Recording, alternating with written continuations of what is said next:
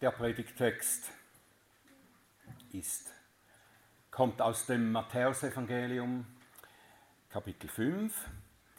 Jetzt sind wir bei den Versen 27 bis 30 angelangt. Matthäus 5, 27 bis 30. Unser Herr Jesus spricht, Ihr habt gehört, dass gesagt ist, du sollst nicht Ehe brechen. Ich aber sage euch, dass jeder, der eine Frau ansieht, sie zu begehren, schon Ehebruch mit ihr begangen hat in seinem Herzen. Wenn aber dein rechtes Auge dir Anstoß zur Sünde gibt, so reiß es aus und wirf es von dir. Denn es ist dir besser, dass eins deiner Glieder umkommt und nicht dein ganzer Leib in die Hölle geworfen wird. Und wenn deine rechte Hand dir Anstoß zur Sünde gibt, so hau sie ab und wirf sie von dir. Denn es ist dir besser, dass eins deiner Glieder umkommt und nicht dein ganzer Leib in die Hölle geworfen wird.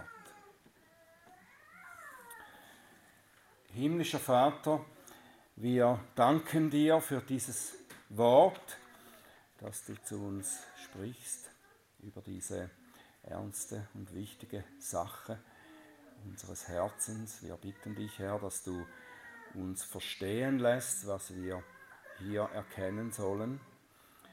Bitte hilf, Herr, dass wir aufmerksam sein können und bitte gib du, dass meine Lippen deinen Ruhm und deine Herrlichkeit verkünden.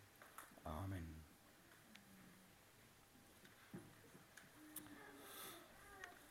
Das ist ein sehr berühmtes Beispiel, das Jesus hier braucht,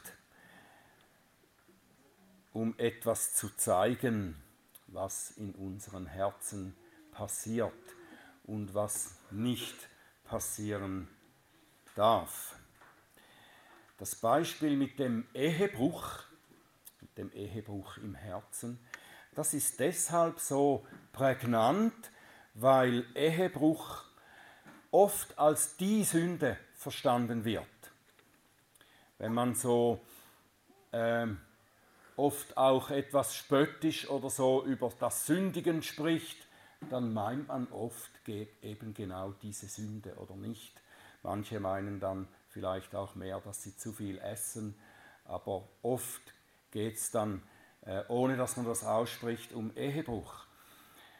Das ist die Sünde. Wenn zum Beispiel die Pharisäer eine Frau als Sünderin bezeichnen, wo sie sagen, weiß dieser Jesus denn nicht, dass das eine Sünderin ist, stadtbekannte Sünderin, dann wird es zwar explizit nicht gesagt, aber es ist klar, die Sünde dieser Frau ist Hurerei oder Ehebruch. Wenn ich jemandem das Prinzip der Kirchenzucht erkläre, zum Beispiel in einer äh, Mitgliedereinführung, dann erkläre ich, was wir unter Kirchenzucht verstehen. Und dann nehme ich ein Beispiel, wie dieser Ablauf dann so geschieht und zum Beispiel aus Matthäus 18 oder 1. Korinther 5.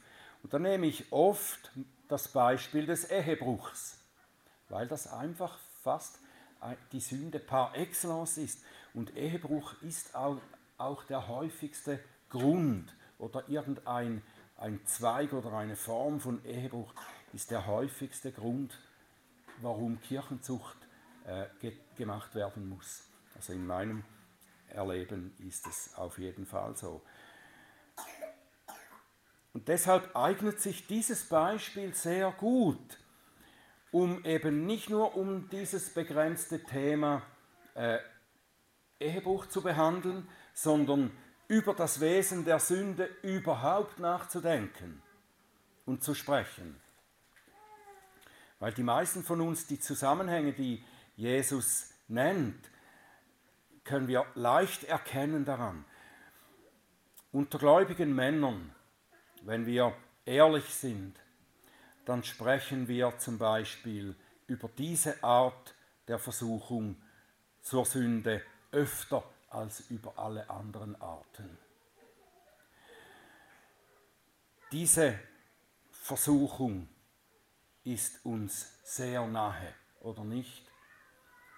Wir sind stets davon umgeben, auf Plakaten, im Fernsehen, im Internet, auf dem Mobiltelefon. Überall kommt diese Versuchung an uns heran, die Versuchung zum Ehebruch im Herzen zuerst. Und es ist fast immer so, dass meine Predigten auch an mich selbst gerichtet sind. Ich weiß nicht, vielleicht glaubt ihr das nicht unbedingt, aber es ist so. Wenn ich Predigten vorbereite, dann spricht der Text zuerst zu mir selbst. Und wenn ich predige, manchmal erst wenn ich predige, höre ich mich zu mir selbst sprechen und etwas, ich klage etwas bei mir selbst an während dem Predigen. Wenn ich dieses Thema, das wir heute vor uns haben, wenn ich darüber predige, ist mir umso mehr bewusst, dass ich als Betroffener zu Betroffenen spreche. Und deshalb dürft ihr annehmen, dass ich weiß, wovon ich spreche. Ich sagte, dass wir als Männer das Problem des Ehebruchs im Herzen kennen. Und Jesus spricht in diesem Text eigentlich primär die Männer an, weil er sagt ja auch, wer eine Frau begehrlich ansieht. Man sagt allgemein, dass die Männer eher auf optische Reize ansprechen. Könnten wir darüber diskutieren. Ich, ich glaube, das ist wahr. Aber wenn wir näher an den Kern dieser Botschaft herangehen, dann werden wir sehen, dass es hier um mehr geht als nur um die Sünde im erotischen Bereich. Ehebruch wird nämlich in der Bibel viel öfter im Zusammenhang mit der Untreue gegen Gott genannt, als im Zusammenhang mit Untreue gegen den direkten Ehepartner. Das wird Ehebruch genannt oder Hurerei, wenn die Menschen untreu gegen Gott sind oder werden. Vor allem im Zusammenhang mit Götzendienst.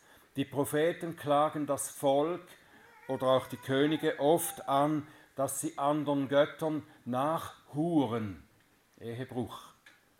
Ich glaube, der Herr will uns hier über etwas Grundsätzliches, etwas Grundsätzlicheres belehren, als lediglich über die Sünde des erotischen Ehebruchs zwischen Menschen. Er nimmt den Ehebruch als Beispiel, um uns über das Wirken der Sünde überhaupt zu lehren.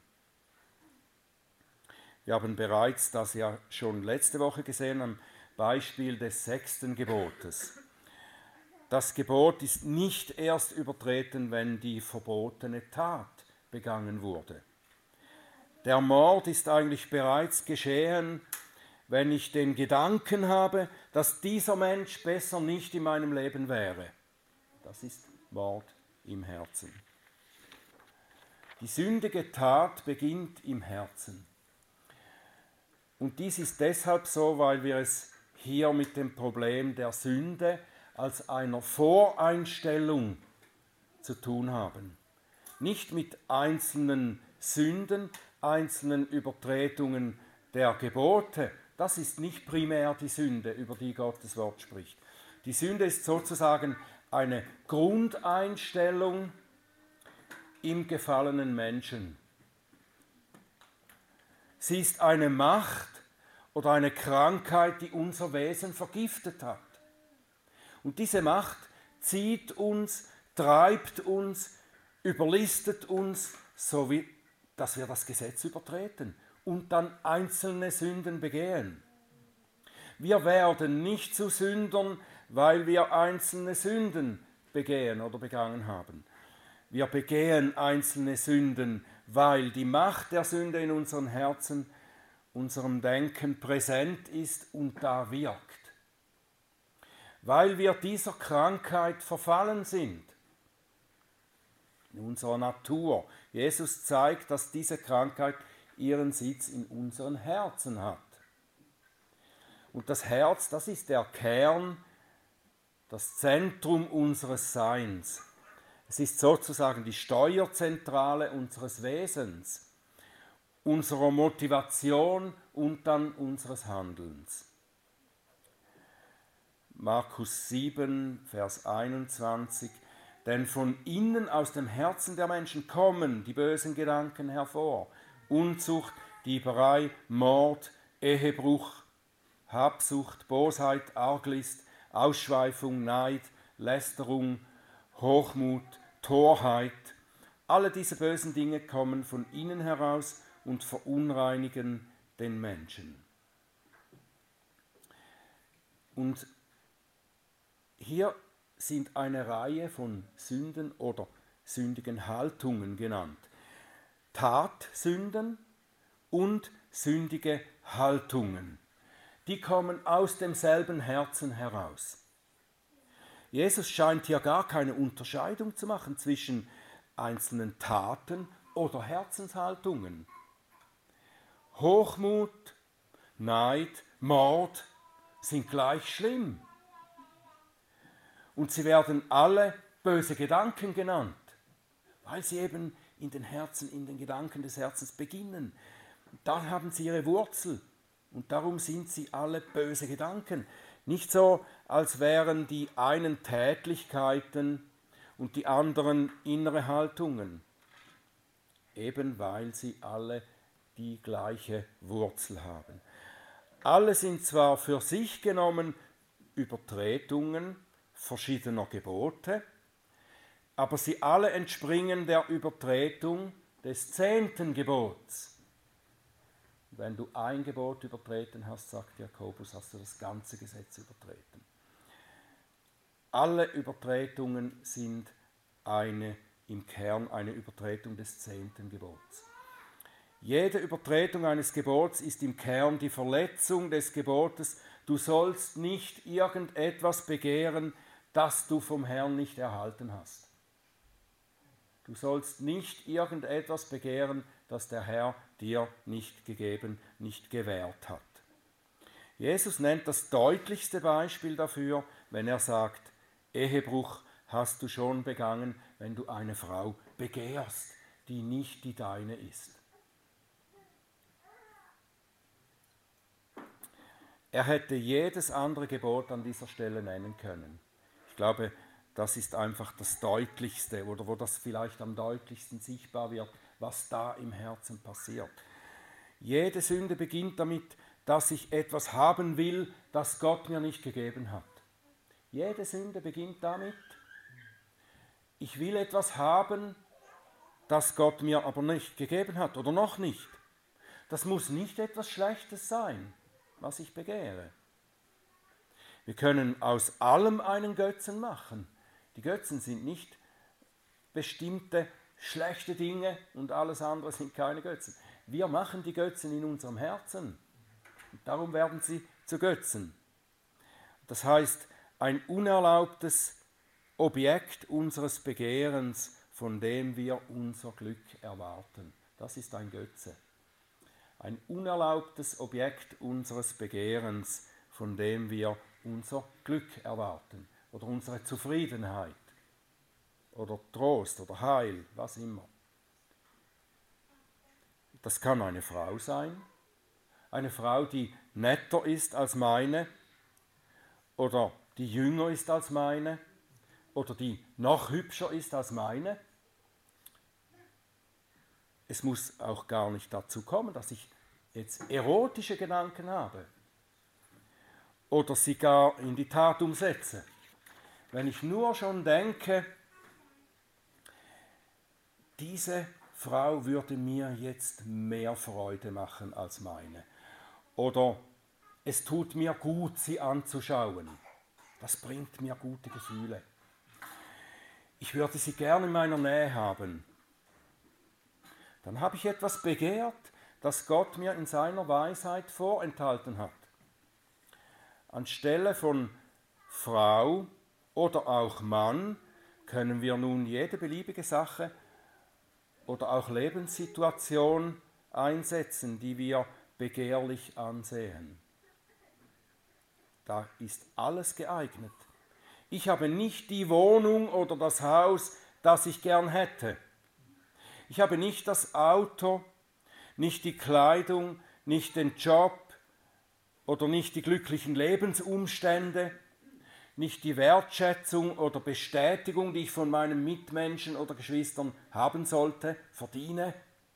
Ich will ein anderes Leben.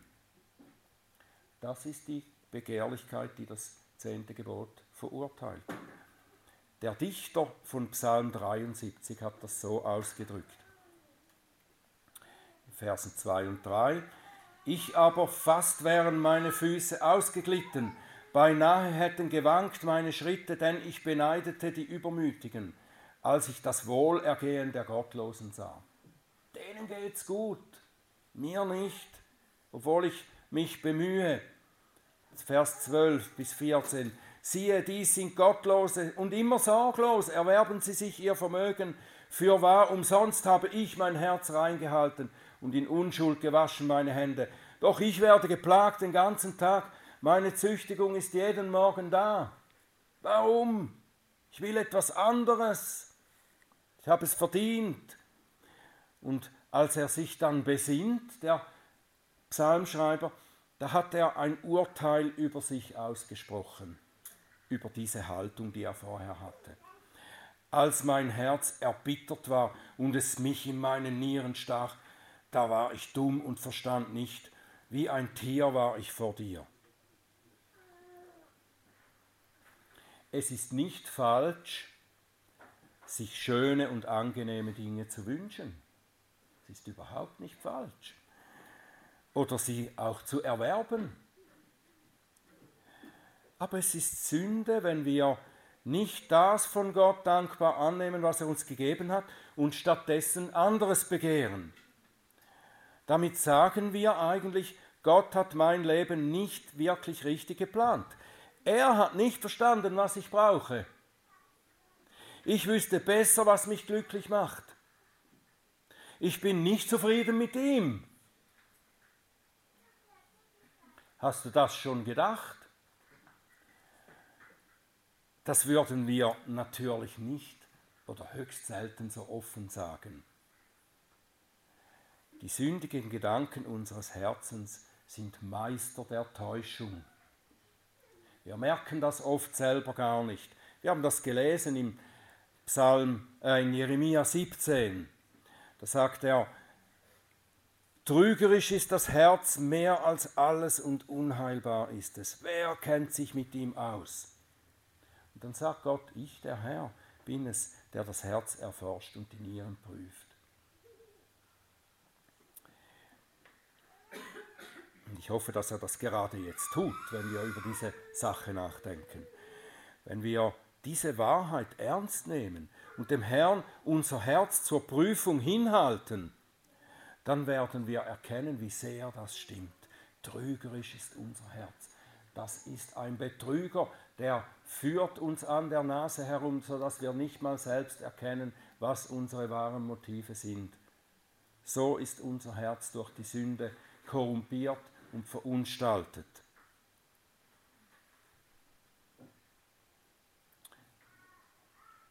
Und wenn wir das erkennen, dann wird uns das hoffentlich zur Verzweiflung treiben, wenn wir die Unheilbarkeit unseres Herzens erkennen, dass wir da nichts machen können. Ich kann nichts dagegen tun. Ich kann mein falsches Begehren nicht einfach abschalten. Und doch ist es Sünde, das verurteilt mich. dann werde ich vielleicht wie Paulus ausrufen, ich finde also das Gesetz, dass bei mir, der ich das Gute ja tun will, nur das Böse vorhanden ist. Denn ich habe nach dem inneren Menschen Wohlgefallen am Gesetz Gottes, aber ich sehe ein anderes Gesetz in meinen Gliedern, das dem Gesetz meines Sinnes widerstreitet und mich in Gefangenschaft bringt unter das Gesetz der Sünde, das in meinen Gliedern ist. Ich elender Mensch, wer wird mich retten von diesem Leibe des Todes.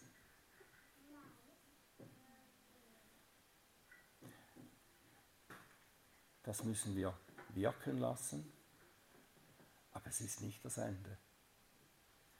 Glücklicherweise gibt der Apostel gleich darauf die erlösende Antwort. Wenn er fragt, ich elender Mensch, wer wird mich retten von dieser Sache? Sagt er, ich danke Gott durch Jesus Christus, unseren Herrn. Ja, wie erlöst der Herr Jesus uns von dem verderblichen Begehren? Er tut das in zwei Schritten, denke ich. Zuerst, indem er uns eben diese Not aufdeckt, indem er uns bewusst macht, worin wir uns nach unserer Natur befinden.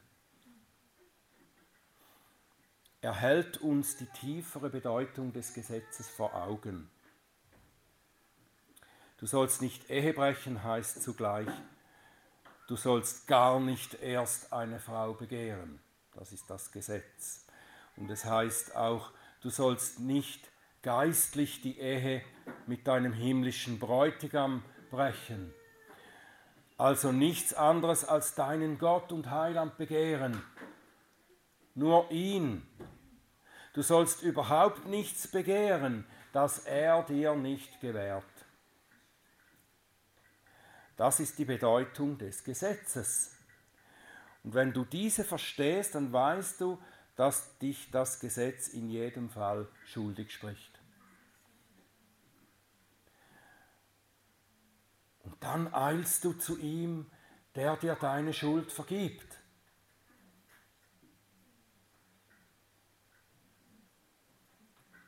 Er hat sie dir überhaupt nur bewusst gemacht, um sie dir dann vergeben zu können.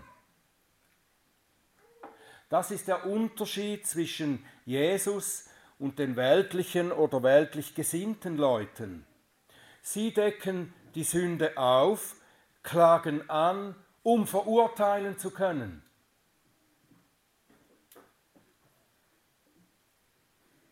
Weltlich gesinnte Leute oder weltliche Leute decken die Sünde auf und klagen an, um verurteilen zu können. Jesus deckt die Sünde auf, um die Buße hervorzurufen, damit er den bußfertigen Sünder dann retten und heilen kann. Und das ist der Grund und das Ziel all dieser aufdeckenden und entlarvenden Passagen in der Bergpredigt. Es werden noch einige mehr kommen, das wisst ihr. Der Grund dafür, warum Jesus so scharf uns das vor Augen führt, was die Sünde da macht und wovor wir uns in Acht nehmen müssen, ist, dass er will, er will uns nicht nur zeigen, was für schlechte und heuchlerische Leute wir doch sind, die überhaupt nicht richtig fromm sein können und uns dann dafür anklagen. Er zeigt uns unsere Unfähigkeit, unsere Schwachheit, unser Versagen, unsere Sündhaftigkeit auf, weil wir zuerst erkennen müssen, bevor wir seine Rettung und Hilfe suchen. Darum dürfen wir auch bei der Verkündigung des Evangeliums nicht diese Seite weglassen. Und nicht einfach nur sagen, Jesus ist gekommen, um dir ein angenehmeres Leben zu bieten. Nein, Jesus ist gekommen, weil du in einer schrecklichen, elenden Situation bist mit deiner Sünde, wenn du darin gefangen bist. Er ist gekommen, um dich davon zu retten. Ohne diese Erkenntnis, ohne die Selbsterkenntnis gibt es keine Möglichkeit zur Heilung. Die Selbsterkenntnis, die mag schmerzhaft sein, demütigend, wenn der Herr uns Dinge aufdeckt, aber durch das Werk des Herrn ist sie am Ende heilsam. Psalm 119, Vers 71, es war gut für mich, dass ich gedemütigt wurde. Das sieht er im Nachhinein, wenn er darauf zurückschaut. Oder? Es war gut für mich, dass ich gedemütigt wurde, damit ich deine Ordnungen lernte. Oder Sprüche 27, Vers 6. Es ist ein, ein Vers, der sehr beißen kann. Aber das ist die Gottes Wahrheit. Treu gemeint sind die Schläge dessen, der liebt. Wer liebt, schlägt auch. Aber überreichlich die Küsse des Hassers. Der Herr liebt uns und deshalb züchtigt er uns und deshalb äh, klagt er uns auch an für die Gesetzesübertretung, aber er klagt uns an, damit wir zur Selbsterkenntnis und zur Buße geführt werden. Und dann heilt er uns davon. Nun gibt uns der Herr, der uns gerettet hat von der Knechtschaft des sündigen Begehrens, gibt uns auch praktischen Rat, wie wir künftig bewahrt bleiben können, wie wir künftig besser äh, nicht in diese Falle tappen können. Fürchte die Sünde so, dass du lieber ein Körperteil verlierst als das Heil deiner Seele. Wer sein Leben verliert, der wird es gewinnen. Wer daran festhält, natürlich ist gemeint in sündhafter Weise, an seinem Eigenleben festhält, der wird es am Ende verlieren. Also sei lieber bereit, etwas von dir abzuschneiden, etwas auszureißen, ein Auge auszureißen, eine Hand abzuschneiden, als in der Sünde stecken zu bleiben und in die Hölle zu gehen.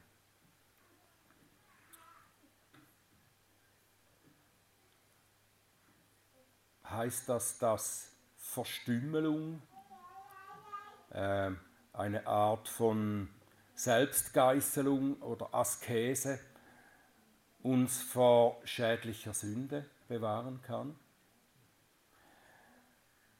Ist es so wie bei dem Mönch Tichon in Dostojewskis Geschichte von dem Mönch?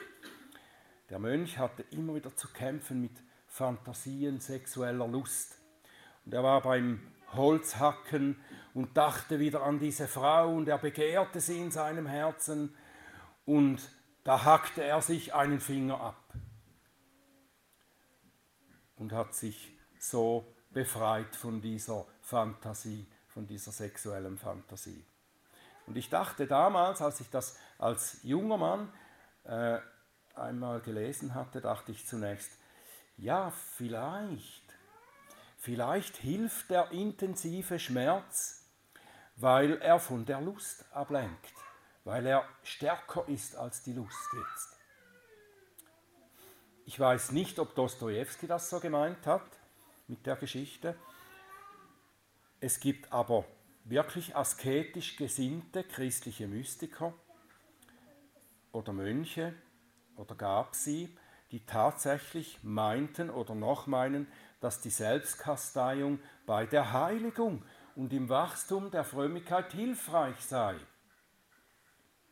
Das meint Jesus hier aber nicht.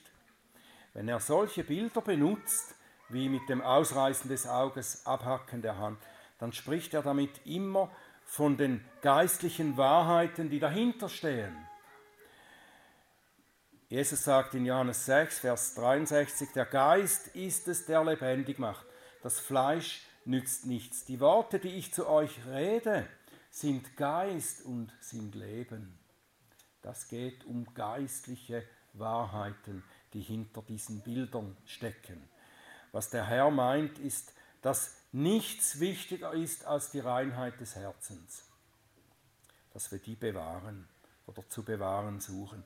Unser Leib ist gut. Unsere Augen, unsere Hände, alles von unserem Leib ist brauchbar für so viel Gutes. Er hat uns unseren Leib gegeben, damit wir ihn für Gutes brauchen und Gott Ehre machen damit, auch mit der Sexualität.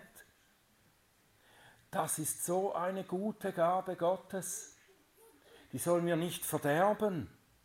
Und wir sollen auch den Leib nicht verderben und verstümmeln und Körperteile abhacken bis keine mehr da sind. Ich glaube, wir sind damit fertig, bevor wir mit der Sünde fertig sind, die uns versucht. Aber der Leib ist ein Werkzeug, der auch für das Böse, für die Sünde gebraucht werden kann. Und der gefallene Mensch tut das ununterbrochen.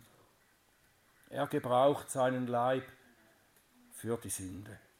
Wir sollen es nicht zulassen, dass die guten und nützlichen Instrumente, die Gott uns gegeben hat, wie Hände, Augen, für die Sünde gebraucht werden. Wenn sie dazu missbraucht werden, müssen wir uns davon trennen. Und die Trennung muss natürlich nicht buchstäblich, sondern im Geist geschehen. Das heißt, lass nicht zu, dass dein Sehen, dein Handeln von dem schlechten Begehren deines Herzens bestimmt wird. Durchtrenne die Verbindung.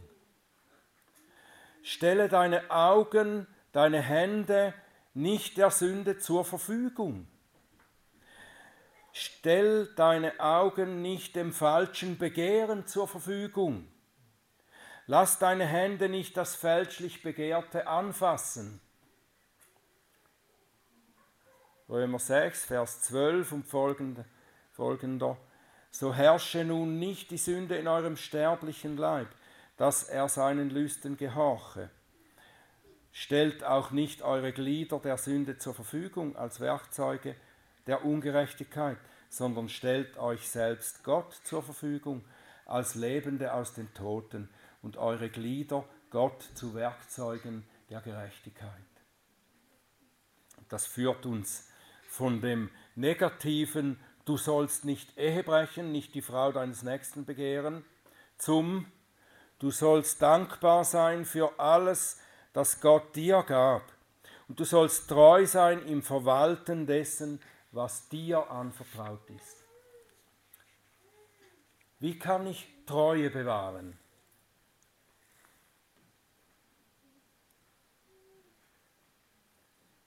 Das Gebot, du sollst nicht untreu sein, heißt, du sollst treu sein. Wie kann ich Treue bewahren? Hierzu noch einmal die Weisheit aus Römer 6, jetzt ab Vers 13. Stellt euch selbst Gott zur Verfügung als Lebende aus den Toten und eure Glieder Gott zu Werkzeugen der Gerechtigkeit. Denn die Sünde wird nicht über euch herrschen, denn ihr seid nicht unter Gesetz, sondern unter Gnade.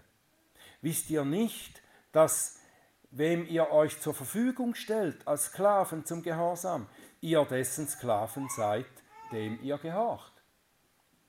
Entweder Sklaven der Sünde zum Tod oder Sklaven des Gehorsams zur Gerechtigkeit. Gott aber sei Dank, dass ihr Sklaven der Sünde wart, nun aber von Herzen gehorsam geworden seid, dem Bild der Lehre, dem ihr übergeben worden seid. Frei gemacht aber von der Sünde, seid ihr Sklaven der Gerechtigkeit geworden. Ich rede menschlich, wegen der Schwachheit eures Fleisches.